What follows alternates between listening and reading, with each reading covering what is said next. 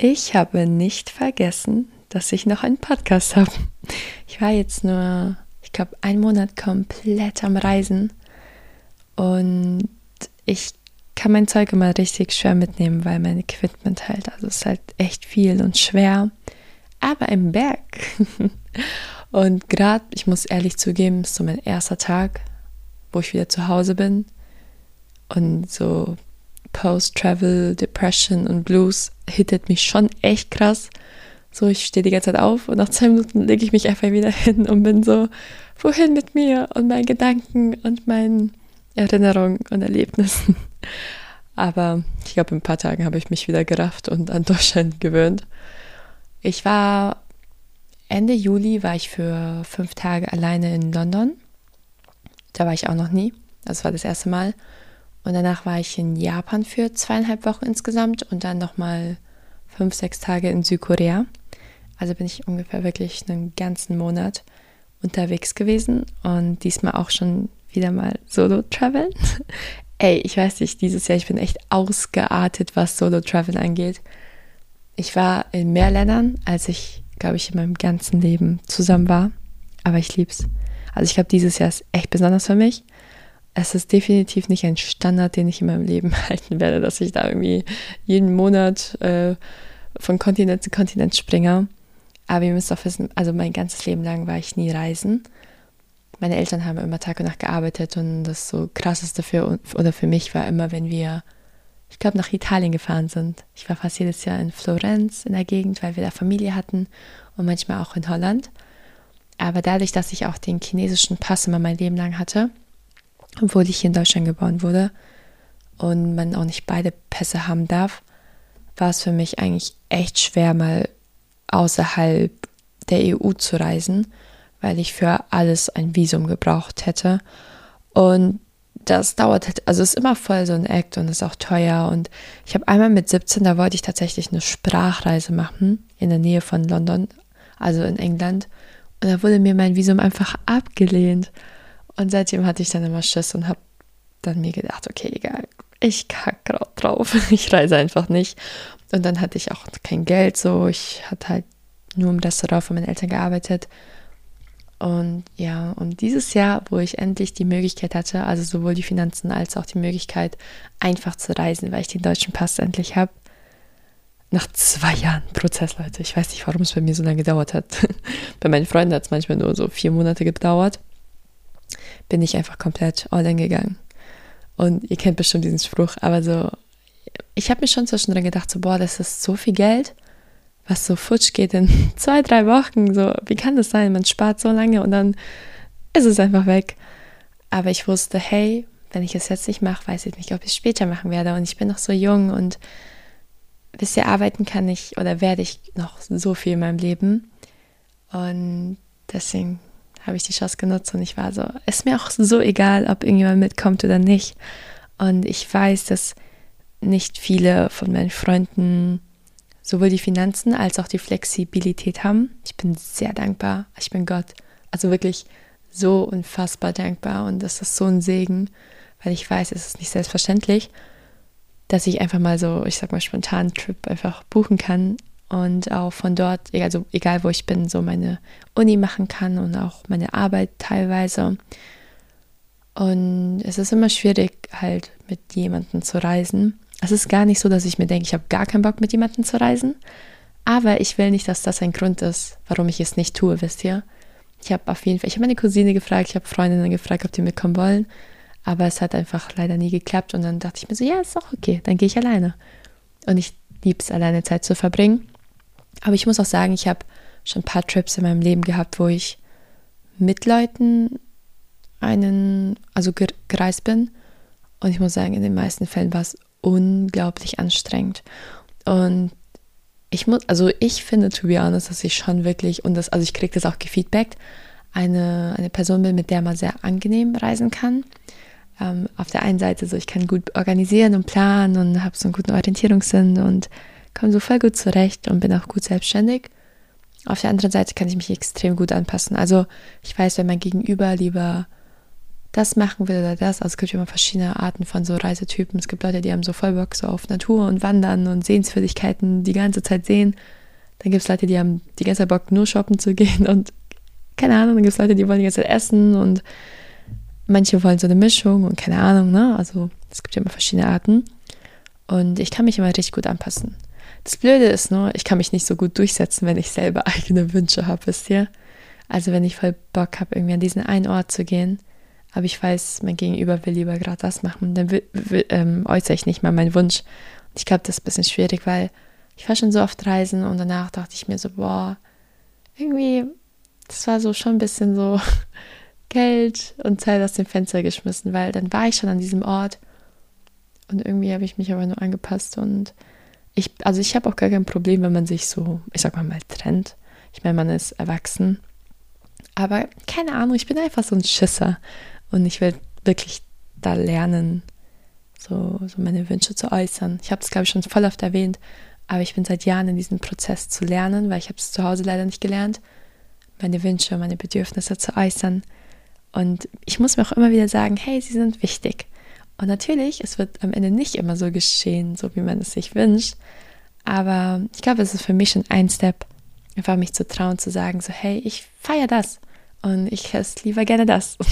Wirklich, also ich glaube, die wenigsten Menschen haben mich jemals dabei erlebt, wie ich confident gesagt habe, ich habe Bock, genau das zu essen. So. Aber ich muss auch sagen, meistens ist es mir tatsächlich auch voll so Wayne. Ich esse, ich liebe gutes Essen, ist mir egal was. Ich liebe es, an coole Orte zu gehen und alles zu sehen. Und wenn ich eine Sache heute nicht schaffe, dann gehe ich einfach morgen hin oder so. Also ich bin schon eine, ich würde sagen, einfache und nicht so anstrengende Person. Aber auf jeden Fall, ich war schon ein paar Mal reisen und ich habe so oft geheult. Also ich, ich bin dann immer weggegangen und habe einfach für mich alleine geheult, weil ich mir dachte so, oh, eigentlich wünsche ich mir das anders. naja, auf jeden Fall. Wisst ihr, wenn ich alleine reise, dann, klar, es gibt die ein oder andere Momente, wo ich mich so allein fühle, aber ich sag mal, das Positive überwiegt für mich. Ich glaube, es kommt auch nochmal auf die Person drauf an, weil ich weiß, viele haben extreme Schwierigkeiten mit alleine sein.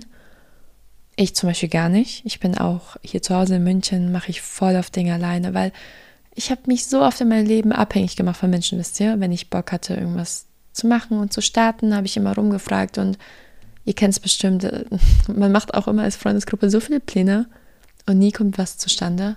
Und ich wollte auch schon so lange nach London, aber irgendwie hat es nie geklappt. Und dann hatte ich es satt, irgendwie zu warten auf irgendwas und dachte mir so, nee, ich mache das jetzt. Und im Endeffekt liebe ich so diese Flexibilität, dass ich machen kann, was ich will und wann ich will. Wenn ich Bock auf einen Nap habe, dann gehe ich jetzt snappen, weil ich körperlich am Ass bin. Und weil ich bin so jemand, ich nehme halt immer ziemlich viel wahr, auch von meinem Gegenüber. Und ich wüsste halt, ich würde mich komplett anpassen.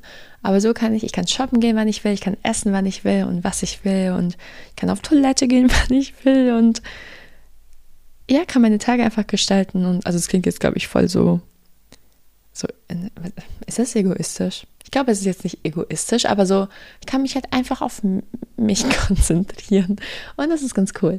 Und dann nehme ich auch die ein oder andere Momente in Kauf, wo ich mir denke, oh, es wäre cool, wenn ich das mit einer Freundin zum Beispiel teilen könnte, das Erlebnis. Und ich finde auch, es gibt so einen Unterschied zwischen, ich fühle mich einsam und alleine, weil ihr habt, mich, ihr habt mich super oft gefragt, hey, fühlst du dich nicht alleine oder einsam oder wie ist das so, wenn man alleine reist?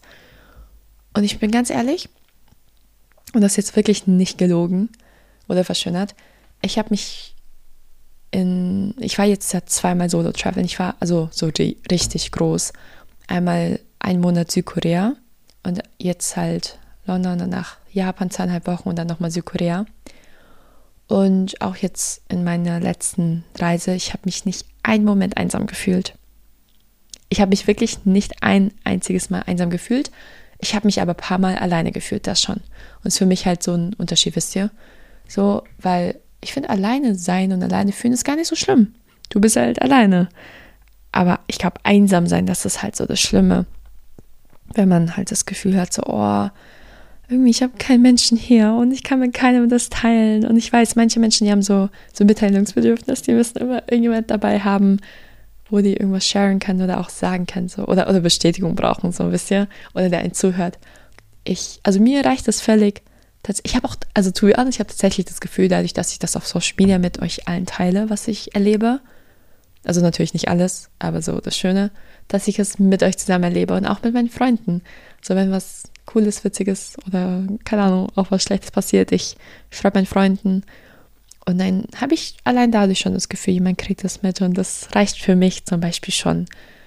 Und klar, wenn Situationen richtig herausfordernd sind, ich habe viele, viele Sachen gehabt, die ich jetzt auf Social Media nicht geteilt habe, aber so, wo teilweise, wisst ihr, meine Kreditkarten wurden alle plötzlich gesperrt und irgendwie, also es sind so viele Sachen passiert und ich hatte kein Bargeld und ich war so verzweifelt und ich dachte mir so, ey, also so, was, was macht man in so einer Situation? Und ist halt ganz alleine und man muss sich irgendwo erstmal beruhigen. So nach, okay, man flennt erstmal eine Runde und dann versuche ich mich so zu beruhigen und dann so eine Lösung zu finden.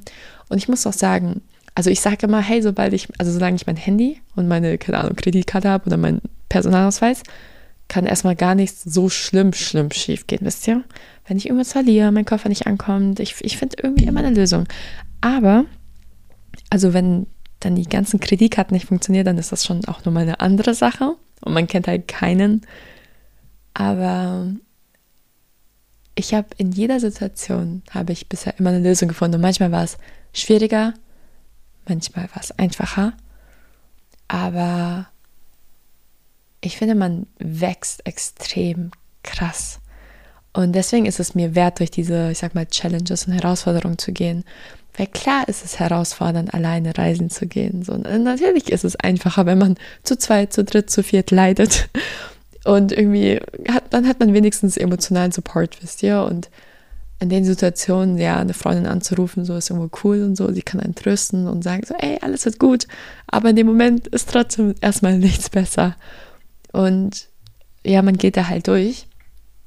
Aber ey, durch diese ganze Situation, wo ich wirklich verzweifelt war und mir dachte so, ich weiß nicht, wie ich da jetzt alleine rauskomme. Ich bin 10.000 Kilometer entfernt von meiner Familie und meinen Freunden.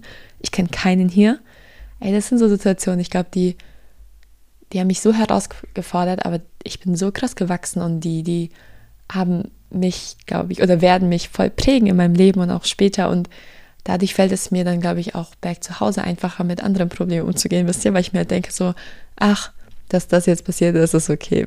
Weil, ey, wisst ihr, was mir damals da passiert ist?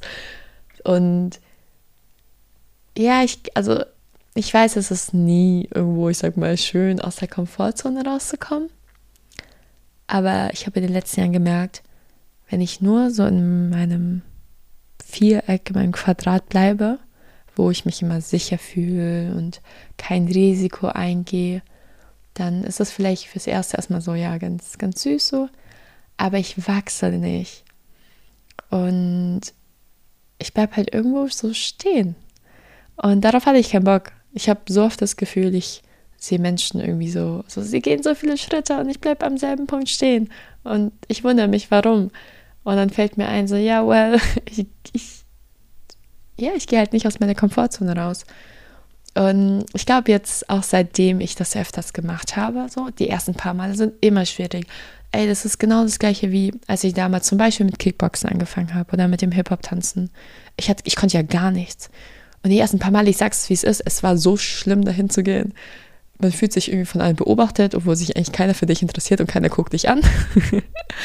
und man fühlt sich einfach richtig wie so ein also ich schäme mich richtig, weil ich gar nichts kann und ich mache alles falsch und jeder ist schon so voll gut. Und oder auch mit ins Gym gehen, Leute, die ersten paar Male, das war ja so schlimm. Ich bin wirklich manchmal so um 1 Uhr morgens gegangen und habe mir diese Geräte dann angeschaut und Tutorials. Ich habe mich einfach nicht getraut. Aber irgendwann merkt, also es geht einfach automatisch weg, aber man muss sich halt die ersten paar Male, man muss sich einfach hinzwingen. Und mittlerweile, ich bin wahrscheinlich immer noch voll schlecht im Kickboxen, aber ich gehe halt einfach hin und mich juckt das so ein Kack irgendwie. Und ja, ich, ich glaube, da muss man einfach so ein bisschen versuchen, sich halt so zu sprechen, okay, jetzt ist es Kacke, aber wenn ich ein paar Mal das überwinde, dann wird es besser und dann wird es besser. Aber wie gesagt, man sieht halt so diesen Fortschritt erst im Nachhinein. Und dann muss man halt im Vorhinein durch diesen unangenehmen Part gehen. Und das ist, glaube ich, beim Reisen auch so. Wisst ihr, wenn ihr das erste Mal alleine reisen geht und euch jetzt traut, und es war schwierig, lasst euch davon nicht entmutigen und denkt euch, oh, es wird jetzt immer so sein. Ich glaube, es kommt dann auch nochmal voll drauf an, in welches Land ihr reist. Ich meine, ich finde Japan und Südkorea, ähm, also es gibt auch nochmal Unterschiede, da kann ich gleich drüber reden, aber sind, glaube ich, gute Länder, wo man irgendwo starten kann. Vor allem Japan. Japan macht das einen so unglaublich einfach, alleine zu sein und zu essen und an Orte zu gehen und es ist nicht awkward und unangenehm. Also dort geht jeder alleine reisen, äh, nee, nicht reisen, sorry, essen. Es gibt auch immer so Sitze, also für Leute, die alleine essen gehen. Und es ist so common, also so, so normal dort. Also, für, also nicht nur für Touristen, sondern auch für die Leute dort vor Ort, für die Japaner. Und es ist so gängig und man fühlt sich, also ich habe mich da gar nicht komisch gefühlt. Ich muss sagen, ich habe mich dann, wenn dann überhaupt in Südkorea noch mehr komischer gefühlt, aber selbst dort nicht. Und ich finde es so cool, dass so in Asien das so mehr gängig ist. Ich muss sagen, in Deutschland, ich mache es zwar oft, aber ich werde schon, glaube ich, oft angeschaut. Oder ist es, also man sieht auch, also in den Cafés sieht man vielleicht jemand, der so alleine dort Kaffee trinkt und arbeitet. Aber wenn ich in so ein Restaurant gehen würde, so beim Italiener, ich glaube, da sieht man nie jemand einfach alleine da essen gehen. Und ich fühle mich da auch voll, also es ist mir voll unangenehm manchmal. Ich versuche es trotzdem so zu machen, um meine Angst zu überwinden, weil eigentlich ist es nichts Schlimmes. Aber Japan ist auf jeden Fall ein, schon, glaube ich, ein Land, so ein guter, wie, soll ich das sagen, so ein First Try für alleine traveln. Und ich, also es gibt auf jeden Fall voll die Unterschiede so zwischen Japan und Südkorea. Aber also irgendwo ist es so same, same, weil beides ist so Asien und überwältigend, wenn man dort ist. Und in vielen Dingen hat das so, so einen selben Vibe auf jeden Fall. Aber es gibt auch mal nochmal voll die Unterschiede. Also, was in beiden auf jeden Fall gleich ist. Keiner kann Englisch. Und das ist auch eine Sache, weil alle haben mich gefragt, boah, wie machst du das so mit der Sprache dort? Weil, also wenn man kein Japanisch kann, ist das schlimm und so, so, voll viele meinten auch, das ist so der Grund, warum sie sich nicht trauen, dahin zu reisen. Ich sag's euch, Leute, wenn das der einzige Grund ist und alles andere passt, also ihr habt genug Finanzen, ihr habt die Zeit, ihr habt Interesse an diesem Land und die, ihr könnt nur die Sprache nicht, ey Leute, dann bitte ich euch bitte, diesen Flug zu buchen und hinzugehen. Weil wir leben in einer Zeit, es gibt Internet, es gibt Google-Übersetzer oder also für Südkorea kann man, glaube ich, auch, also die App heißt irgendwie so Papago oder so. Es gibt so viele Apps, wo man auch noch so live reinsprechen kann und es wird live übersetzt und whatever. Aber es funktioniert irgendwo. Ich, ich verspreche euch, es funktioniert. Ähm, ich hatte, natürlich hatte ich schon ein paar Situationen, wo ich auch sagen muss, wo ich ein bisschen verzweifelt war, weil mich keiner verstanden hat. Und dann gab es auch Situationen, wo es halt mal wichtig war und wo es halt eh nicht wichtig war. Ich wurde einmal zum Beispiel aus dem Taxi in Südkorea geschmissen, weil, weil der war so nach dem Motto, Junge, ich verstehe dich nicht, also so geh mal raus. Und ich, ich war so, hey, ich zeig dir doch die Adresse, das reicht doch, wir müssen ja nicht reden können. Und das hat mich schon voll bedrückt, aber ich glaube, dass am Ende war es halt sozusagen eher der Mann, mit dem ich eine nicht so gute Erfahrung hatte. Aber generell sind Menschen in Südkorea und Japan so nett und respektvoll. Vor allem Japan. Ich habe in meinem Leben noch nie so, also so Menschen gesehen, die so respektvoll und nett waren. Und selbst wenn die dich nicht verstehen, das, das juckt ihnen nicht, weil, ey, also es ist nicht mal gefühlt 1 zu 1 Höhe, sondern irgendwie, also in Japan verbeugt man sich ja. Manchmal, die haben sich so weit nach unten verbeugt und so lange, nur weil ich was eingekauft habe in einem Shop und sie haben sich zehnmal bedankt bei mir, als hätte ich, als hätten, also als hätte ich denen gerade eine Million Euro geschenkt. Und manchmal war es für mich sogar so, so voll unangenehm, weil ich mir dachte so, oh meine Güte, bitte verbeug dich nicht. Und nicht so lange und nicht so tief. Und also, wisst ihr so? Und also, ich, ich habe in ganz vielen Situationen habe ich mit Hand und Fuß mich verständigt. Also for real, ich meine es ernst. Wenn man so an der Kasse steht und ich wusste eigentlich immer, die fragen mich jetzt, ob ich eine Tüte brauche oder nicht. Und ich war halt manchmal so, aber so, sorry, I don't speak, keine Ahnung, Japanese oder Korean. Can you speak English? Und meistens war so a little oder no, no, no.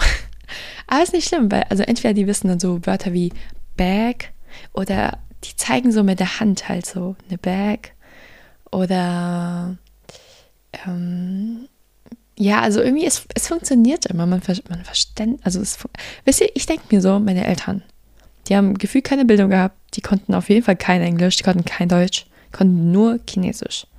Die sind all the way von China bis nach Deutschland gekommen. Die haben sich ein Leben aufgebaut, ein gutes Leben, haben eine Familie hier, haben, meine Eltern haben ein Restaurant und all diese Sachen, da werde ich es wohl hinkriegen, in einem Zeitalter, wo es Internet und Google gibt, zweieinhalb Wochen in Japan auszukommen, wisst ihr? Und selbst wenn es mal zwei, drei Anläufe braucht. Und wirklich, ich habe wirklich, also mit Hand und Fuß immer und ansonsten zum Beispiel, wenn ich jetzt so einen Termin beim Nagelstudio gemacht habe oder beim Nagelstudio war und wir halt über das Design gesprochen haben, haben wir es halt versucht, ich habe so versucht, durch Bilder so Inspo zu geben und halt so drauf zu zeigen und dann habe ich, haben wir halt immer so Übersetzer benutzt. Also ich habe von Englisch ins Japanische übersetzen lassen und die haben halt von Japanisch ins Englische übersetzen lassen. Ich glaube, mein Englisch ist auch ganz fit, deswegen muss es dann auch nicht Deutsch und so sein, weil ich glaube, wenn man gar kein Englisch kann, also dann verstehen die sowieso gar nichts, aber manche verstehen wirklich so einzelne Wörter. Und es hat wirklich, es hat funktioniert. Und diese ein paar Momente, wo es kacke war, so, who cares? Und ich meine, in Japan und Südkorea gibt es so viele Touristen. Es, es funktioniert. Trust me. Aber am besten habt ihr Internet. Und ich kaufe mir übrigens immer so eine eSIM-Karte. Und zwar, ich habe nämlich gar keinen Bock auf so eine SIM-Karte, wo ich dann irgendwie mit so einem Zahnstocher noch da, ihr wisst, ne, beim iPhone so diese SIM-Karte rausholen muss und am Ende verliere ich sie noch. Und heutzutage kann man einfach online so eSIMs kaufen. Kann einfach googeln. Ich habe, also egal wo ich war dieses Jahr, auch in Jerusalem, in, äh, wo war ich? In London, halt in Korea, in Japan, Amerika. Ich kaufe mir immer eSIMs, weil dann kann ich sie einfach online aktivieren und dann, äh, also auf dem Handy aktivieren in den Einstellungen. Und das ist super easy. Kann ich auch wieder ausschalten und hier und da und kostet auch nicht so viel. Dann kann, also kann man sich auch so unendlich viel Datenvolumen holen für 14 Tage, 7 Tage, 30 Tage. Dann habe ich überall Internet, sobald ich am Flugzeug, sobald ich gelandet bin. So muss ich nicht mehr zu einem Stand laufen, wisst ihr. Und ansonsten, man kann eigentlich meistens mit Kreditkarte zahlen.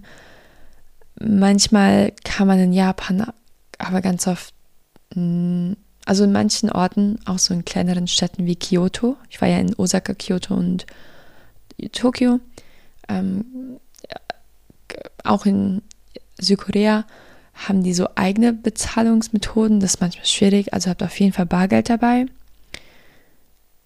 Genau, und wechselt dann das Geld. Hm, was gibt es sonst noch? Ja, aber overall, Leute, ich, ich sag's, es, es war, also Japan hat mich tatsächlich nochmal mehr geflasht als Südkorea, bin ich ganz ehrlich. Ich liebe Südkorea. Es, also ich würde sogar sagen, ich liebe Südkorea wahrscheinlich mehr als Japan, aber ich glaube auch, weil ich da so, ne, also so meine Freunde habe und es fühlt sich an wie zu Hause, wenn ich dort bin. Aber an sich hat mich Japan mehr geflasht. Also da gibt es, glaube ich, auch, also weil, wisst ihr, ich gucke K-Drum so seit, keine Ahnung, seit zehn Jahren. Und ich verstehe auch ein bisschen Koreanisch und habe so ein bisschen gelernt, so das zu lesen und so alles. Und ich habe mich halt so viel mit der Kultur auseinandergesetzt. Also die Kultur war mir nicht fremd. Es war nur voll krass und cool, das so halt zu erleben und drinnen zu sein. Aber ich muss sagen, mit Japan habe ich mich fast noch nie beschäftigt. Ich weiß nicht warum. Also ich habe früher Animes und so geschaut, aber irgendwie, ich habe mich aber damit nie beschäftigt. Und ey, dort zu sein und das zu sehen, Leute, dieses Shibuya Crossing, also die Kreuzung mit den meisten Menschen, die drüber laufen. War einfach, also so alles in XXL und Menschenmassen in einer Stadt zu sein, wo 40 Millionen Leute fast leben. Ey, das war einfach, war absolut krass. Und da gibt es so viel, was ich, was, ist, was ich noch nie gesehen habe oder was man halt nur übers Internet so gesehen hat. Und ey, also ich bin schon so ein Stadtkind-Opfer, muss ich sagen. So, ich fühle mich einfach ultra wohl in so großen Städten. Das habe ich auch, sobald ich in Kyoto und Osaka, also Osaka ist nochmal mehr eine Großstadt, aber sobald ich in Kyoto war, so ich enjoy das dann voll, weil ich also ich muss sagen, Tokio war dann irgendwann anstrengend, weil so viele Menschen immer waren und so warm, ey, diese Hitze war un, un, unbeschreiblich, das habe ich selten erlebt, noch krasser als China-Gefühl gewesen. es waren halt 37 Grad und dann mit einer Luftfeuchtigkeit von, ey, also das war echt schlimm. Ich habe mich 24-7 gefühlt wie in so einer Sauna oder einer jungen Sportumkleider. Das war echt schlimm. Man ist nur zwei Minuten draußen, man schmilzt vor sich hin, man erstickt gefühlt, man klebt sieben, äh, 24-7. Aber auf jeden Fall ist es halt so, dass ich mich dann schon gefreut habe, auch mal in so einer eher traditionelleren, kleineren Stadt zu sein wie in Kyoto und war unglaublich schön. Ey, es war so toll, dass die Straßen so leer waren, vergleichsweise. Und ich liebe es auch so halt, also ich liebe schon so dieses Kulturelle auch zu sehen und mit den ganz vielen alten Häusern und dieses Shrines und alles und Tempel. Aber ich habe auch wieder gemerkt, ich war wieder sehr happy, als ich dann in Osaka war, weil Osaka ist ja auch wieder so ein bisschen meine Großstadt. Also so mit Hochhäusern. Keine Ahnung, ich bin einfach ein Großstadtkind. Aber ey, Tokio hat mich wirklich komplett geflasht. Was echt blöd war, muss ich sagen. Und das ist in Südkorea manchmal, aber nicht so, also so, so krass, so intensiv. Man muss überall warten in Tokio. Überall, weil halt so viele Menschen da sind. Und ich war ja nicht mehr in der, ich sag mal, Hochsaison da. Also klar, es war Sommerferienzeit für viele Länder, aber eigentlich ist der Hochsaison so Februar. Äh, nee, nicht Februar, ähm, April, März, so in der Kirschblütenzeit. Oder auch also im Herbst soll Tokio auch unglaublich schön sein mit den ganzen Herbstfarben und Blättern. Und im Sommer ist halt eigentlich ultra heiß und auch so regnerisch halt, ne? Und Taifuns und so gibt es. Da habe ich auch ein, zwei erlebt, das war auch krass. Aber ja, also man geht halt natürlich als Tourist an diese Orte, die man halt auf TikTok sieht, ne? Und auf Instagram. Und die sind auch gut meistens, weil es gehen ja nicht umsonst so viele Leute dahin. Aber meistens habe ich ein, zwei Stunden gewartet, um was essen zu gehen. Und vor allem, wenn man alleine reist, ist das schon ein bisschen nasty so. Man hängt halt immer nur im Handy und steht halt. Aber ich wollte auch diese Orte unbedingt probieren und auch euch halt zeigen. Und deswegen, also es war es auch meistens wert, aber trotzdem ist halt blöd, ne? Weil imagine, ich stand für so Donuts und das waren die krankesten Donuts meines Lebens. Ich würde mich wahrscheinlich auch jederzeit wieder Millionen Stunden da anstellen. Aber einfach so dieses Szenario, man stellt sich eineinhalb Stunden an, damit du für zwei Minuten in diesem kleinen Laden diese Donuts kaufen kannst und du isst sie in fünf Minuten alle auf, weil die so lecker sind. Ja, well, also man denkt sich jetzt schon so, wow, diese Zeit hätte ich irgendwie auch noch besser nutzen können. Ich glaube, es ist auch voll cool, wenn man so Locals kennt. Dann findet man bestimmt auch so Hidden Spots und Jams und hängt halt ein bisschen da ab, wo Locals hängen und dann ist es auch nicht so overcrowded. Aber ja, und das ist jetzt in Südkorea eher nicht so. In beiden Ländern ist es ganz, also ist diese Plastiksituation ganz schlimm. Ich habe in meinem Leben noch nie so viel Plastik gesehen. Und ich, ich gebe zu, ich bin bestimmt nicht der größte so Öko, Umwelt, ich bin nicht die umweltfreundlichste auf der Welt, bestimmt nicht, ne? Also ich gebe mir immer Mühe, auch so mit den Plastikbags und so. Aber wenn ich dann drüber nachdenke, dass wir in Deutschland komplett auf Plastikstrohhalme und alles verzichten so. Und ich bin so, okay, ja, Papierstrohhalme sind richtig wack, okay. Aber dann gehe ich nach Japan und dann sehe ich, dass bei der Kaugummipackung sogar die einzelnen Kaugummis, zum Beispiel bei uns die Airwaves, stellt euch vor, die Airwaves an sich, jeder einzelne Kaugummi ist dann auch nochmal verpackt. Ey, dann denke ich mir auch so, wow. Und wenn ich in so einen Gemüseladen gehe, alles je, also ist verpackt in Plastik und das ist echt insane dann denke ich mir auch so, wow, bitte gib mir meinen Plastikstrohhalm wieder zurück. ja. Man findet halt auch nirgendwo Mülltonnen. Also, ich verstehe das nicht. Wie, wie, kann man denn so viel Plastik, also einen hohen Plastikkonsum haben und dann gibt es nirgendwo Mülltonnen? Und also in Japan ist es auch voll ungern gesehen, während des Laufens zu essen. Und am Anfang dachte ich mir so, ja, ich beobachte das mal, wenn ich ein paar Leute sehe, dann, dann mache ich das vielleicht mal, ne? Weil, also wisst ihr, ich bin so jemand, wenn ich mal so ein, ich muss nicht immer im Frühstück, also zum Frühstück in einem Restaurant sitzen. Ich kann mir auch mal, ihr, einen Onigiri holen und dann esse ich den halt auf dem Weg, so wenn ich irgendwo hinlaufe, eh 20 Minuten. Und in Kyoto zum Beispiel ist es sogar illegal. Es ist einfach freaking illegal, also strafbar. In Tokio nicht, aber da ist es halt als sehr unhöflich gesehen, weil für Japaner ist es halt, also man wertschätzt sozusagen das Essen nicht, wenn du es einfach so in dich so rein inhalierst auf dem Weg irgendwo hin. Und, also ich verstehe es auch irgendwo. Und irgendwo ist es auch eigentlich ganz nett, aber es ist halt voll ungewohnt und so oft, ne, wenn ich mir auch so ein Mochi geholt habe, ich habe mich entweder in so einer Ecke versteckt, ne, ich habe mich for real in so Ecken versteckt und es dann so gegessen und habe gehofft, keiner sieht mich. Oder ja, oder ich habe manchmal habe ich sogar einfach Sachen nicht gegessen und auch irgendwie die ganze Zeit aufgehoben und dann Stunden später gegessen. Keine Ahnung. Oder ich, also ich habe richtig oft auch einfach halt mich hingesetzt in Restaurants für so Kleinigkeiten. Aber es ist okay. Aber nur damit ihr Bescheid wisst. Und also in Südkorea ist das nicht so. In Südkorea gibt es auch nochmal mehr Streetfood. Zum Beispiel auch in so 7-Elevens, also in den Convenience Stores, findet ihr keine wie heißt das, keine, keine, keine, keine Stühle und Tische. Also in Südkorea schon, da ist es ja voll geil. Ich fahre manchmal um 2 Uhr morgens, weil ich so Hunger hatte. Ich bin in so ein 7-Eleven gegangen, habe dort mir eine Rahmenpackung Instant Noodles geholt und habe die dort einfach gegessen. Da gibt es auch heißes Wasser, ist das geilste überhaupt, ne? Ich würde mir das vorstellen, wenn ich jetzt so voll Bock hätte, um 0 Uhr einfach richtig Heißung hätte, okay? Und dann gehe ich da einfach hin und esse dort und perfekt. Und in Japan gibt es das nicht tatsächlich. Das hätte ich nicht gedacht. Weil klar, man ist ja nicht mehr im, beim Laufen, aber dass es auch nicht mehr vor Ort gibt. Aber naja, wisst ihr, was mich, was mir jetzt, also was mir nochmal einfällt, was mich in Japan echt, to be honest, angeekelt hat? So, ich glaube, das ist so eine der Schattenseiten. Auf, also manchmal war ich in diese Anime-Manga-Läden oder Gegenden. Und also es ist bestimmt nicht, also es ist nicht jeder, aber man sieht einfach nur so vor allem auch so ältere Männer, wie sie vor diesen Mangas stehen. Und ich dachte, to be honest, weil als Kind habe ich auch ein paar Mangas, also Jugendliche habe ich auch ein paar Mangas gelesen. Aber, also wenn es jetzt nicht so, so, wie soll ich sagen? Also ich habe auch so Liebesmangas gelesen, aber da war nicht immer so, ich sag mal, Big Boobs und so alle nackt so gefühlt und kurzes Röckchen. Aber ich in diesen Manga-Läden, und das waren normale Läden, das waren jetzt keine, die speziellen Fokus darauf hatten. Ey, wie ich einfach nicht auf den Punkt kommen kann, weil es mir so unangenehm ist. Aber hat man die ganze Zeit diese Hentai-Mangas gesehen und auch Magazine und da standen halt die ganze Zeit nur Massen an Männern, die wirklich, also ich glaube, das ist halt dort so normal, ne? Und für mich war das aber voll so, what the heck.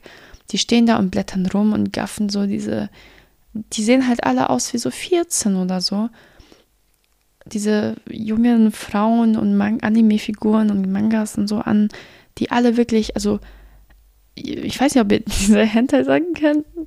Wenn nicht, dann ey, Gott segne euch. Aber die, da, da es gibt so einen krassen Ausschnitt und kurze Röcke und auch in Japan, die sind, so viele Mädels sind so angezogen. Und auch, man sieht auch, ey, das hat, tat mir mein Herz manchmal so weh wenn ich an den Straßen so, also in Tokio war das zum Beispiel in der Area ähm, äh, Shinjuku, da, da, da, da standen junge Mädels massenweise in einer Schlange, so nebeneinander, hatten alle so diese Maid-Café-Kleidung und so auch ein bisschen an. Also auf jeden Fall sehr kurz und knapp und die sahen so süß aus. Aber wisst ihr, es ist nicht so dieses, oh, du siehst voll süß aus, sondern dieses, kennt ihr dieses so sexy süß so? Also du weißt, dass alte Männer das richtig geil finden. Und die waren auch zum Teil, ich bin mir so sicher, dass sie minderjährig waren. Und ich habe danach auch so eine Doku angeschaut oder mich ein bisschen damit befasst, dass es in Japan unglaublich viel aus so, wie heißt das? Aber Straftaten gibt. also gegenüber so Minderjährigen und da ganz viel auch so sexuelle Sachen passieren und was nicht in Ordnung ist und illegal ist. Und die haben zum Teil wirklich so Flyer verteilt für so, ich sag mal, Mai-Cafés. Aber du, also ich bin ehrlich, du wusstest einfach, dort passiert so sexual stuff und Sachen, die nicht in Ordnung sind. Und dann sind es noch Minderjährige und die haben auch für so, manchmal einfach für so Puffs und so Stripclubs Werbung gemacht und also du siehst da wirklich auch an diesen LED-Leinwänden komplett so nackte Frauen und du weißt halt, dass das einfach ein Puff eigentlich ist. Und da gab es dann so auf den Flyern manchmal so wirklich mit auf dem Bild, so alte Männer, also so junge Frauen oder Mäd nee, junge Mädels, die mit alten Männern so irgendwas gemacht haben. Und es ist einfach ganz weird. Und ich bin da aus vorbeigelaufen und ich, ich hatte so einen Unfrieden und mein Herz war einfach, ich habe mich so unwohl gefühlt und ich bin sofort gegangen. Ich habe auch direkt gebetet, ey. Ich dachte mir so, Jesus, ey, diese, diese jungen Mädels begegne ich. Keine Ahnung. Und ich habe sie gesegnet und das hat mir echt wehgetan.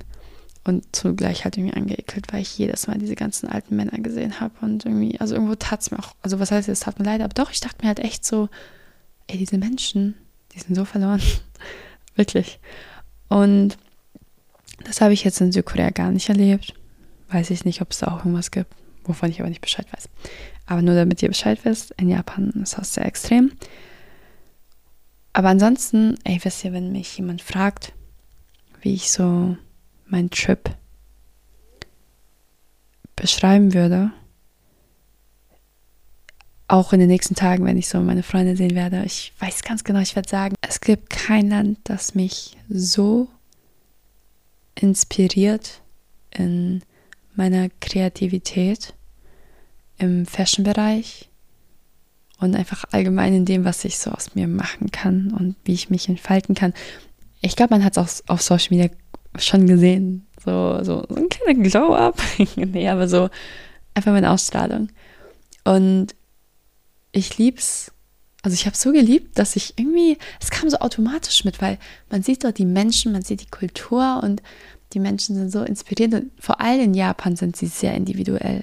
Ich glaube, der, also der größte Unterschied zwischen Südkorea und Japan, finde ich, ist auch, Südkorea, also es gibt viele Trends und alle folgen den Trends, vor allem so, ihr wisst ja, die Mädels, die sehen zum Teil, to be honest, alle gleich aus. Die sehen alle wunderschön aus, ne? Das meine ich jetzt damit nicht. Aber die sehen halt alle gleich aus, weil die Trends folgen. Und in Japan gibt es nicht wirklich Trends. Ey, die, es, also die sind alle so individuell und es gibt alles dort. Und manchmal, wirklich mein Hobby war das so, mich in Cafés zu setzen, Desserts zu essen, die süß aussehen und Menschen zu beobachten. Das klingt voll creepy, aber ich habe so wirklich Outfits analysiert und ich habe mir auch Fotos gemacht von den ganzen Outfits in den Läden und war so, okay, ich will, also so, ich will auch, wenn ich back in Deutschland bin, mich damit mehr beschäftigen und ich fand es so krass, dass ich dann selber angefangen habe, so Sachen zu tragen und zu kombinieren, die ich, also in Deutschland würde ich es niemals so machen. Aber gar nicht, weil ich mir denke, so, oh, ich traue mich nicht, das hier so zu tragen. Also da bestimmt auch so ein bisschen, ne? Weil man bestimmt extrem angestarrt wird. Aber auch, weil ich hier nicht mehr drauf komme. Ich komme hier nicht mehr drauf, die Sachen so zu kombinieren, weil keiner mich dazu inspiriert. Und das habe ich richtig krass ge also genossen. Ich bin mir so sicher, ganz ehrlich, dass ich regelmäßig nach also sowohl Japan als auch Südkorea ähm, gehen werde. Aber Südkorea einfach, weil, ey, wisst ihr, ich war jetzt erst eigentlich so ein zweites Mal dort, aber ich fühle mich da so wohl und wie zu Hause. Ich fühle mich da wirklich wie zu Hause, wenn ich dort bin. Vor allem, glaube ich, auch wegen den Menschen. Wisst ihr, es ist gar nicht so einfach, in Südkorea eigentlich Freunde zu finden. Ich höre auch immer Stories, weil Koreaner sind im Gegensatz zu Japanern tatsächlich nicht so offen. Koreaner hängen gern unter sich ab. Also ja, und deswegen ist es tatsächlich ganz schwer, als Ausländer dort, glaube ich, Freunde zu finden. Ich glaube, wenn man irgendwie so, keine Ahnung, dort studiert oder irgendwie so irgendwas macht, dann, dann kann man nochmal einfacher sich mit Leuten connecten. Aber ich kenne wirklich Freunde, die sind dorthin ausgewandert, haben einen Job gesucht und voll viele werden tatsächlich auch so, so gemobbt, auch so im Arbeitsumfeld und die Sachen. Also man romantisiert, glaube ich, ziemlich viel dort. Aber es ist gar nicht so einfach.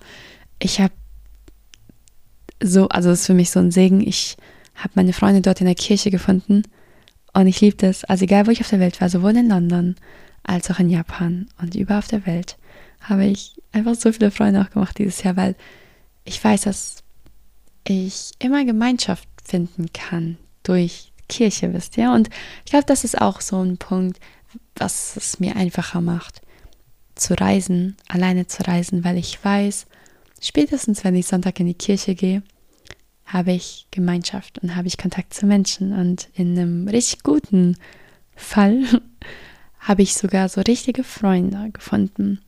Und in Südkorea war es nochmal, ich würde sagen, krasser, weil ich habe da wirklich richtige, richtige Freundschaften. Die ich auch regelmäßig pflege. Und jetzt, wo ich back gegangen bin, so, es, es war so toll. Wir haben alle zusammen so ein Friendship-Trip-Dings gemacht. In Japan habe ich ein paar Leute kennengelernt, habe mit ein paar mich connected und auch ein, zwei Mal was gemacht. Aber war jetzt nicht so krass. Aber trotzdem ist das so ein Segen. Und ich weiß, dass ich dadurch immer Leute kennenlernen kann, die sogar das Gleiche glauben wie ich. Und es ist so ein bisschen so dann auch unsere Basis und so der Mittelpunkt in der Freundschaft. Und das finde ich ultra schön. Ich bin ehrlich, wenn ich nicht in die Kirche gehen würde, äh, würde ich habe keine Ahnung, wie ich Freunde finden würde. Ich glaube wirklich gar nicht. Also, ich glaube, heutzutage lädt man sich wahrscheinlich Tinder runter. Ich habe keine Ahnung. Oder, also was ich ja auch ein paar Mal gemacht habe, waren so Workshops. Da habe ich auch manchmal Leute, also immer Leute kennengelernt. Und manchmal habe ich mich auch voll gut verstanden mit den Leuten. Das sind so Leute aus der ganzen Welt, weil sie sind ja meistens selbst Touristen und buchen dann so Workshops. Aber to be honest, Leute, ich sage das jetzt ganz offen und ehrlich. So oft waren das so Männer und man, die waren meistens, glaube ich, auch ein bisschen älter als ich. Und, und die haben mich immer gefragt nach meiner Nummer oder nach irgendwas und wollten dann mit mir essen gehen oder Kaffee trinken. Und ey, es war mir immer so unangenehm. Also weil ich, also ich mache sowas nicht. Ähm, ja, naja, das ist gar nicht das Thema. Ich bin mir ziemlich sicher, dass ich in regelmäßigen Abständen nach Japan fliegen werde, so was meine Inspiration angeht und auch mein Fashion Dasein und whatever. Vor allem, wenn ich mal später vielleicht Bock habe, so Fashion zu machen oder mehr in dem Business einfach zu sein glaube ich, könnte das mir ultra helfen. Ja, also dort regelmäßig zu sein und mich von den Menschen inspirieren zu lassen. Ich glaube auch, dass es dort immer wieder so neue Sachen gibt, die man entdecken kann. Ich hatte da richtig Bock drauf. Glaube ich, ich brauche das für mich. Irgendwo habe ich jetzt, glaube ich, nach dieser Reise irgendwie so für mich beschlossen. Und wisst ihr, also ich werde mal gefragt, wie ich so meine Reisen plane. Ich bin ehrlich, ich bin so ein ich bin so ein kleines, kleines Organisationsfreak. Ich muss sagen, früher dachte ich mir manchmal sogar, boah, das ist das schon viel zu ungesund so. Weil manchmal war ich dann so strikt an meinem Plan. Ich hatte so ein, ich war so getriggert, wenn ich mich nicht an meinen Plan halten konnte.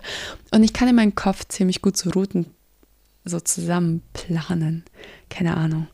Ich bin sehr dankbar für diese Fähigkeit und Gabe. Aber meistens so meine Vorbereitung ist so ein bisschen, tatsächlich, ich gucke TikToks an. Ich gehe auf TikTok und dann gebe ich zum Beispiel ein Tokio oder wenn ich bestimmte Areas, also so schauen will, was man, was man dort machen kann, so Shibuya.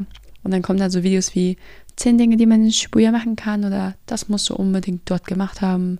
Das kannst du dort oder, oder man gibt dann irgendwie Shibuya Food ein oder Tokyo Activities, bla bla bla, whatever.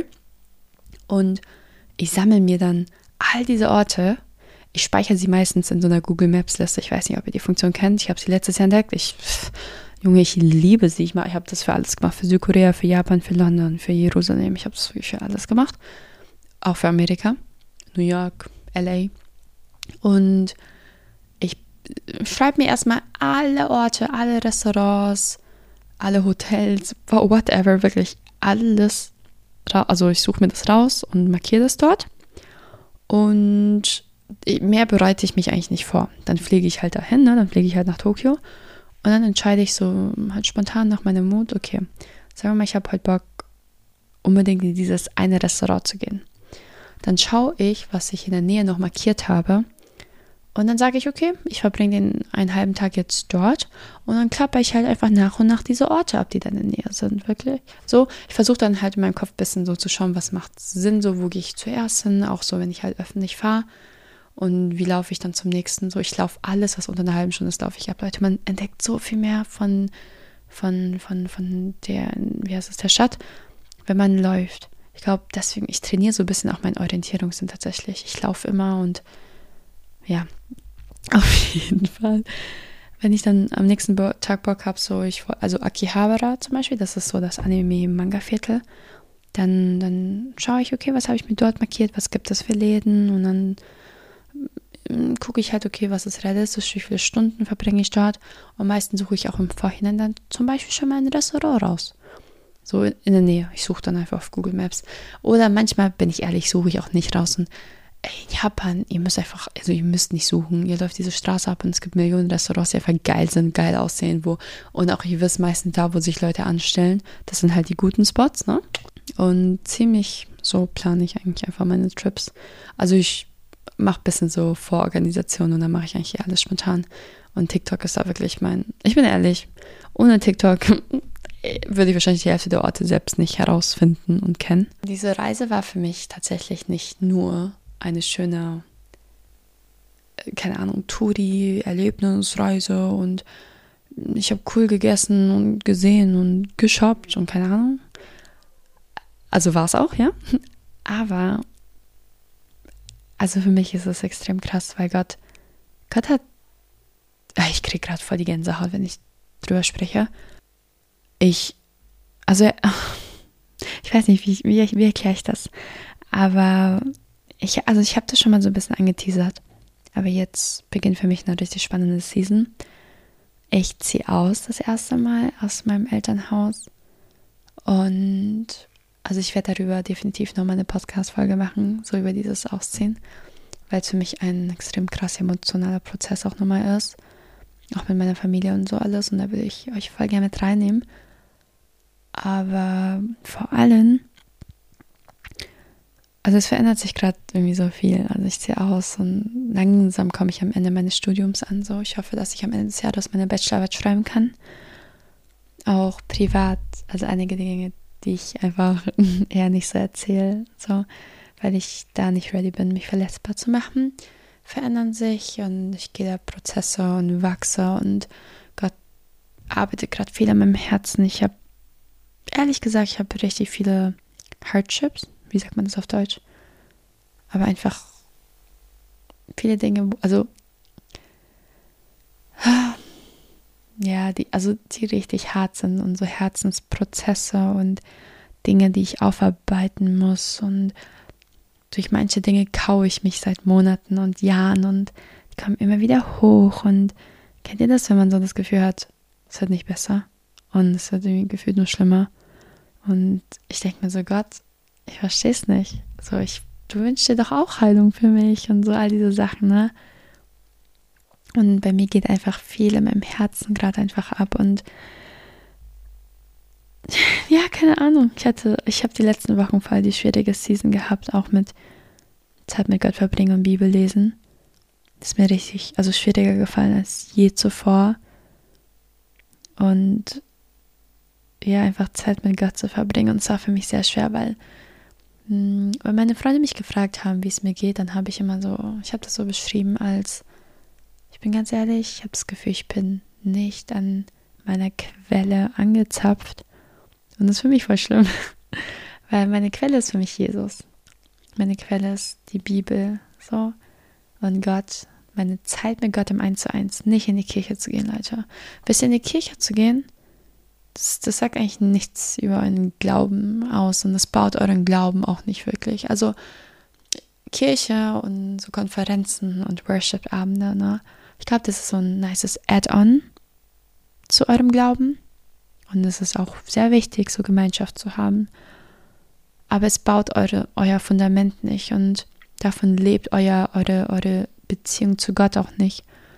Und mein Secret Place, also ich sage immer Secret Place dazu, zu der Zeit, wenn ich im 1 zu 1 mit Gott bin, wisst ihr so, wenn mich keiner sieht, wenn ich es nicht auf Social Media zeige, wenn ich nicht gesehen werde von irgendjemandem, so, ne, weil das ist ja eigentlich so vor allem das Bedeutendste, so, ne, weil auf Social Media, ey Leute, ich kann immer Bibelverse posten, ich kann euch jeden Tag erzählen, ich verbringe Zeit mit Gott.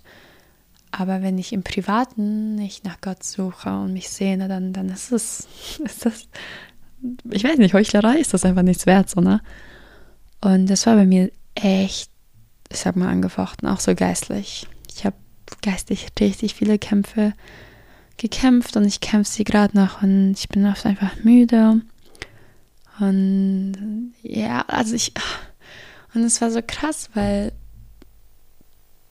mm, also in Japan hatte ich viel 1 zu 1 Zeit mit Gott und es war irgendwo ganz nice, so irgendwo aber auch in Südkorea. Das war am ersten Tag, wo ich angekommen bin. Und ich hatte wirklich, ich habe nichts erwartet und ja, keine Ahnung, ich habe nicht mal so drüber nachgedacht, ob Gott zu mir sprechen könnte, gerade während dieser Reise. Wenn ich ganz ehrlich bin, weil ich einfach so das Gefühl hatte, ich bin so weit weg von Gott. Und ey, das ist so blöd, mein, dumm manchmal, weil wisst ihr, habt ihr auch manchmal das Gefühl, so, Gott ist so weit weg oder ihr rennt weg vor Gott. Ich renne so oft manchmal weg vor Gott, glaube ich. Und das ist, das ist einfach das wahrscheinlich das Dümmste ever. Weil ich kann nicht weg von Gott rennen. Das funktioniert nicht. Ich kann rennen, also ich kann wohin rennen, wo ich will. Die, also die, in der Bibel steht, dass also Gott ist näher als mein eigener Atem. Und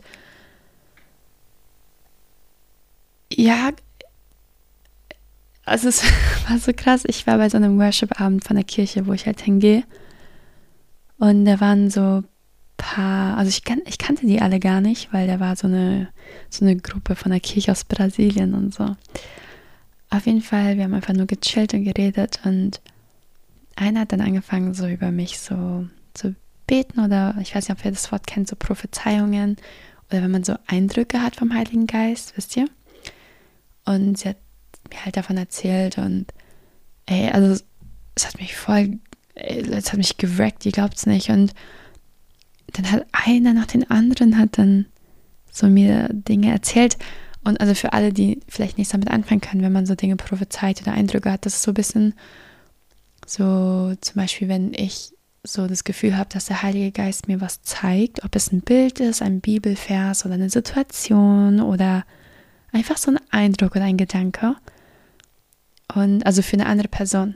Und so kann zum Beispiel der Heilige Geist oder Gott auch ganz oft sprechen. Gott spricht ganz oft durch Menschen auch. Man muss es immer prüfen, weil manchmal kann es auch unsere eigene, wie heißt das sagen, so ein eigenes Gefühl sein und es gar nicht der Heilige Geist. Und, also okay, und der Heilige Geist, sorry, ich muss, glaube ich, diese ganzen Begriffe erklären.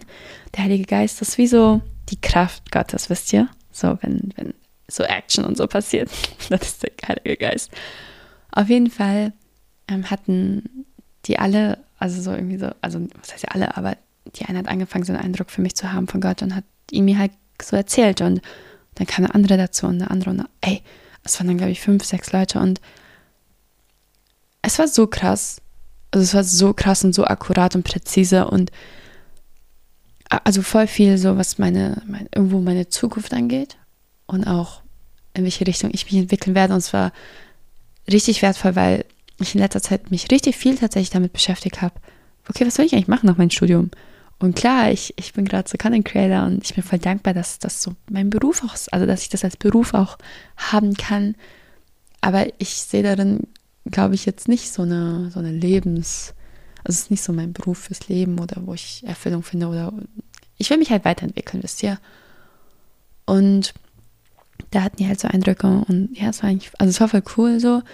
Aber das Krasse war für mich, ich hatte, ich habe seit ein paar Wochen, Monaten irgendwie so ich weiß nicht, aber also auf der einen Seite, seit ich in Japan war, in mir so innen drin, ey, kam, also es ist wie so ein Sprudel und so ein Overflow an, also nicht nur Kreativität, aber an Ideen, an Inspiration, an, an, an Wünschen und Träumen. So, es hat mich so innerlich übersprudelt und ich war voll so, woher kommt das?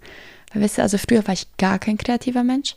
Ich glaube, durch so Social Media und auch was Gott in meinem Leben so gemacht hat die letzten Jahre, bin ich immer mehr kreativ geworden. Ich habe ja mit Fotografie angefangen und auch so Fashion und so all die Sachen und so, so Ästhetik und so ein Auge für Dinge. Keine Ahnung, also ich also es kann mich voll gut dafür begeistern und ich liebe das so. Aber in den letzten Wochen hat Gott nochmal so richtig viel so hochge gebracht und gewirbelt und also ich kam wirklich an einen Punkt in Japan, wo ich mir dachte, so ich so, oh Gott, ich habe ich hab so Wünsche und Ideen und Träume und ich dachte mir irgendwann so, nee, komm, also ich muss jetzt mal so ein bisschen hier so, ich sag mal auch lähmen, weil ich will ja das machen, was, was Gottes Plan ist und ich will Gott gehorsam sein, weil ich auch weiß, dass es das Beste ist. Wisst ihr, ich denke mir jetzt nicht so als Chris, oh nein, ich muss das machen, was Gott, also ich muss gar, also ich muss nicht, Gott gibt mir den freien Willen, aber so ist es nicht so, dass ich mich verpflichtet fühle. Ach toll, ich muss jetzt diesen Weg gehen, den Gott für mich hat und ich habe da gar keinen Bock drauf oder so. Nein, gar nicht. Für mich ist es so, dass ich weiß, dass Gott mich so sehr liebt wie niemand anderes auf dieser Welt. Und Gott weiß, was das Beste für mich ist. Und deswegen kann ich ihm vertrauen. Und deswegen habe ich sozusagen auch so, so Bock, so gehorsam zu sein und seinem Plan und seinen Willen zu folgen, wisst ihr? Und ich dachte mir deswegen so, oh nee, das sind so Sachen, nee, also so, so Gott hat mich nicht dazu berufen. Also, oder keine Ahnung, das ist so neu, ich kann damit nichts anfangen. Und ich habe mich irgendwo schlecht gefühlt, dass ich plötzlich so Träume hatte, wirklich. Und ich war so verwirrt, weil aus dem Nichts kamen diese ganzen Sachen in meinem Herzen und ich war so verwirrt, weil ich das nicht einordnen konnte. Wirklich, also das war so komisch. Ich, ich bin eigentlich nicht jemand, der so voll verwirrt ist von meinen inneren Prozessen. Ich bin überfordert, aber ich kann immer oder also meistens einordnen, woher das kommt und warum ich das habe. Und das war echt das erste Mal, wo ich so nicht wusste, wohin damit. Und ey, bei diesen Eindrücken von diesen Leuten, die ich seit literally zehn Minuten kenne, ich habe sie noch nie davor gesehen, die kennen mich nicht, die kennen meinen Namen nicht, die kennen mein Alter nicht, die kennen nichts über mich, die sehen nur mich. Und die haben plötzlich all diese Verwirrung, all diese Gedanken, all diese Wünsche, all diese Ideen, all diese übersprudelnden Sachen, Gedanken in meinem Herzen, haben die mir so wie so ausgelegt und erklärt. Und ich saß da und ich habe einfach nur geflennt und geflennt. Also ich weiß nicht mehr, also ich habe es aufgenommen so, aber ich weiß nicht mehr, ob ich so wirklich euch sagen kann, was sie erzählt haben, keine Ahnung. Aber ich, also in diesem Moment war ich aber so berührt vom Heiligen Geist und ich glaube, er hat so durch mich, also zu mir gesprochen, durch die Leute. Ich wusste einfach genauso, was sie meinen und was sie sagen und was Gott meint und was Gott sagt und alles hat so Sinn gemacht plötzlich und ich wusste so, woher kommen diese Gedanken? Die kommen von Gott und diese Ideen und diese und dieser Wunsch und das und das und das. Gott hat sie in mein Herz gepflanzt und die haben mir, also in den letzten Wochen, ich habe mich so oft gefragt, hey, laufe ich gerade so in deinem Willen, Gott, so mache ich, was du willst, entscheide ich gerade die ganze Zeit irgendwie nur Dinge, die ich machen will und auch so bezüglich meines Umzugs dachte ich mir, boah Gott, ey, was ist, wenn alles ein Fehler war? Also, ach, und es ist so, also ich, wisst ihr, manchmal denke ich mir so, Gott muss doch so müde. Also ist er nicht tatsächlich, aber ich denke mir echt so, wie kann er nicht müde von mir werden? Weil so oft gibt er mir Zeichen, so oft zeigt er sich mir und offenbart er sich mir und in dem Moment war sie immer, oh, das ist Gott. Aber mir wird es so schnell geraubt. Gott hat mir hat so klar zu mir gesprochen, was mein Umzug, Umzug angeht. Er hat das so krass geleitet. Er hat mir also genau alles zum perfekten Zeitpunkt. Er hat mir Zeit gegeben, wo ich gesagt habe, ich bin nicht ready, aber ich war, ich, ich wusste, ich werde gehorsam sein. Aber er hat mir die Zeit gegeben, die mein Herz gebraucht hat. Und auch was Wohnungssuche angeht, ey, ich, also wirklich, ja, ich rede schon so lange, aber mein, also mein, mein, mein, wie heißt das, mein, mein, meine Wohnungssuche war so painful. Aber im Endeffekt hat Gott, also so diese eine Phase war so lange und ich war so müde. Aber diese relevante Zeit, Gott hat mich nicht mehr als eine Minute, nicht mehr als ein Kilometer mehr fahren lassen, umsonst fahren lassen und warten lassen und hat einfach so krass also so krass das so alles geleitet und ich durfte ihm einfach vertrauen. Und er hat so oft mir, also sich bestätigt, dass ich auf, in seinem Willen laufe. Und auch wenn ich Angst habe, auch wenn ich Schiss habe, auch wenn ich Zweifel habe, auch wenn ich nicht verstehe, warum und wie er das regeln wird. Wisst ihr, Leute, ich habe, wenn mich Leute fragen, warum ziehst du dorthin und wie und was, meine einzige Antwort ist Gott. Ich kann euch nicht sagen, was, wie, wo, weil ich bin an nichts gebunden, was Arbeit und Uni angeht. Und ich liebe München. Für mich ist es so, was jetzt so die Stadt angeht, ein absoluter Downgrade, wo ich hinziehen werde. Absolut. Aber ich bin gehorsam, weil ich weiß, dass Gott besser das, also mein Leben besser kennt und meine Zukunft in der Hand hält. Und also es, war, es ist halt so krass, weil er hat so oft hatte mir gesagt, ich laufe auf seinem Weg und ich habe Zweifel und Ängste, aber ich darf ihm vertrauen. Aber immer wieder denke ich mir so, oh, was, was ist, wenn nicht? Und er hat mir diesmal nochmal so hart in die Fresse, präzise eins, wirklich so krass gesagt, Girl, vertrau mir, du läufst gerade auf meinem Weg. Weil das Komische war, auch in Japan und auch die Wochen davor und drumherum, das war ganz komisch, haben plötzlich voll viele Menschen immer so zu mir so ein bisschen wie so das abgesprochen, weil ich habe denen erzählt, hey, Gott hat mir gesagt, ich soll hier hinziehen, Gott hat mir gesagt, ich soll mich dafür entscheiden, Gott hat gesagt, ich soll das und das machen. Und Leute kamen immer plötzlich und waren so, ja, bist du sicher? Aber es war nicht so ein, wisst ihr, ich glaube, es ist sehr wichtig, dass man sich auch untereinander ermahnt und auch manchmal, wenn ich zum Beispiel so ein bisschen, hm, wenn man so Unfrieden hat, manchmal kann das wirklich ein Zeichen von, also oder von Gott kommen und dass man das auch ernst nimmt. Und ich habe das auch richtig oft. Aber ich, also ich habe euch ja mal erzählt, so ich weiß nicht, ob ihr euch so mit Geistesgaben auskennt. Das ist nochmal, glaube ich, so ein deeperes Level, so wenn man im Glauben sich so beschäftigt. Aber hm, ich bin voll dankbar, dass ich, also ich habe voll so die Geistesunterscheidung und ich merke, wenn jemand aus nicht guten Motiven oder selbstsüchtigen Motiven irgendwas sagt und es nicht von Gott kommt. Weil es kann sein, dass Gott durch Freunde zu mir sprechen will, dass Freunde mich warnen und sagen, bist du sicher. Aber in den Fällen habe ich immer das Gefühl gehabt, so, so die Leute wollen mich so von, von dem Willen Gottes abbringen. Die wollen mich davon abbringen, dass ich Gott gehorsam bin. Weil ich hatte so einen Unfrieden, wenn die es gesagt haben. Und auch, ich habe auch immer gemerkt, die haben das nicht gesagt, weil Gott denen das gesagt hat. Und die wollten es mir einfach sagen. Sondern die wollten, also es hat, es hat immer Verwirrung gebracht. Und ihr könnt auch immer, glaube ich, an vielen Sachen immer anhand so, die, also die, äh, an der Frucht des Heiligen Geistes es testen. Ihr könnt ich muss sagen, ich kenne, glaube ich, gerade jetzt nicht so aus dem Stegreif so alle Früchte sofort auswendig. Aber anhand von dem prüfe ich immer, ob etwas von Gott kommt oder nicht. Und ich weiß, wenn ich richtig Unfrieden habe und wenn es mich richtig belastet, dann kommt das nicht von Gott. Und es hat mir so gut getan, tatsächlich nochmal von den von Leuten zu hören, dass ich sozusagen gerade in die richtige Richtung gehe und Gott gehorsam bin und dass ich mich nicht verhört habe, weil so viele Leute Verwirrung reingebracht haben. Und ich freue mich umso mehr auf meine nächste Season, weil sie so viel verändert.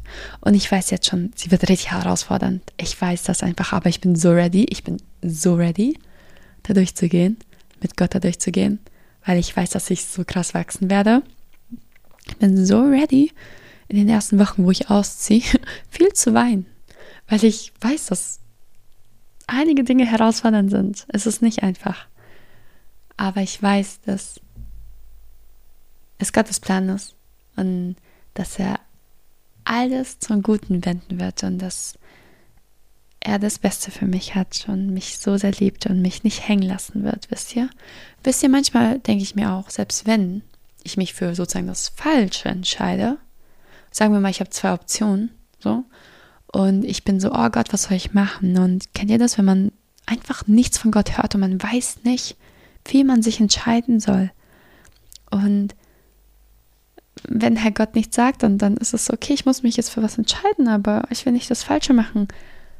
Wisst ihr, selbst wenn ihr euch sozusagen für, ich sag mal, das, was heißt ja das Falsche, aber für das Falsche entscheidet, Gott kann immer aus den dreckigsten, schlimmsten Situationen, er kann sich so krass verherrlichen.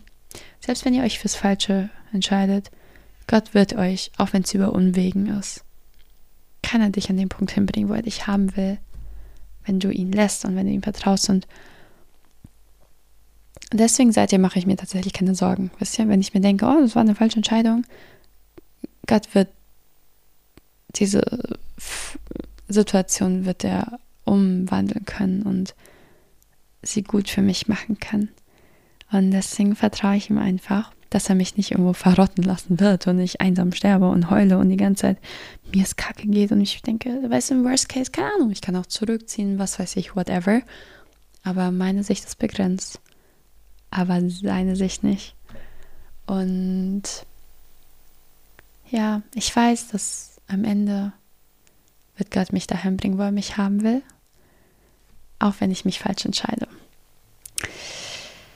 Ja, ey, manchmal, manchmal denke ich mir echt so, ich bin, ich bin so dankbar, dass ich Gott habe. Weil, wir, also ich bin so schon überfordert mit meinem Leben, ey, wenn ich Gott nicht hätte. Leute, ich wüsste nicht, wohin mit mir. Wirklich, ich wüsste echt nicht, wohin mit mir. Und also das klingt jetzt auch so einfach, was ich sage, wisst ihr, aber ey, also wie gesagt, ich habe ich hab auch Zweifel, ich habe auch hier und da und keine Ahnung was. Aber es ist so nice, jedes Mal, wenn ich meine Bibel öffne, auch wenn es nach sechs Tagen erst ist. Ich habe das auch. Ich habe das viel gehabt die letzten Wochen. Ich hatte so, was Bibel anlesen geht, so voll so ein Highlife am Anfang des Jahres für Monate. Ich habe, also ich glaube, dieses Jahr ist echt das Jahr, wo ich zum ersten Mal gespürt habe und erlebt habe, was so bedeutet, wenn so das Wort Gottes, das Wort lebendig in meinem Leben wird. Und genauso ging es dann bam, komplett bergab. Es war echt, es war richtig schwierig.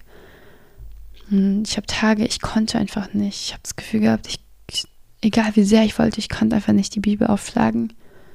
Und ich muss, also immer noch, aber ey, manchmal, Leute, es ist einfach, es ist eine Entscheidung. Es, also im Endeffekt ist es eine Entscheidung, ob ich das will oder nicht. Auch wenn ich, also ob ich es fühle oder nicht. Und ich musste mir das so zurückkämpfen. Und wenn ich es einmal nicht geklappt, also wenn es nicht geklappt hat und ich entmutigt war, dann, oder wenn ich zum hundertsten Mal entmutigt war, weil es nicht geklappt hat, selbst dann war es so, Sheila, es ist deine Entscheidung, ob du dich jetzt aufraffst und weiterkämpfst und es nochmal versuchst. Und ja, im Vertrauen drauf, dass Gott sich verherrlichen wird, weil Gott mich noch nie liegen lassen hat. Yes. Und das ist so gerade, was in meinem Leben abgeht. Boah, diese Podcast-Folge ist einfach so freaking lang. Ich glaube, es ist die längste, die ich je gemacht habe. Aber ich hoffe, es hat euch gefallen.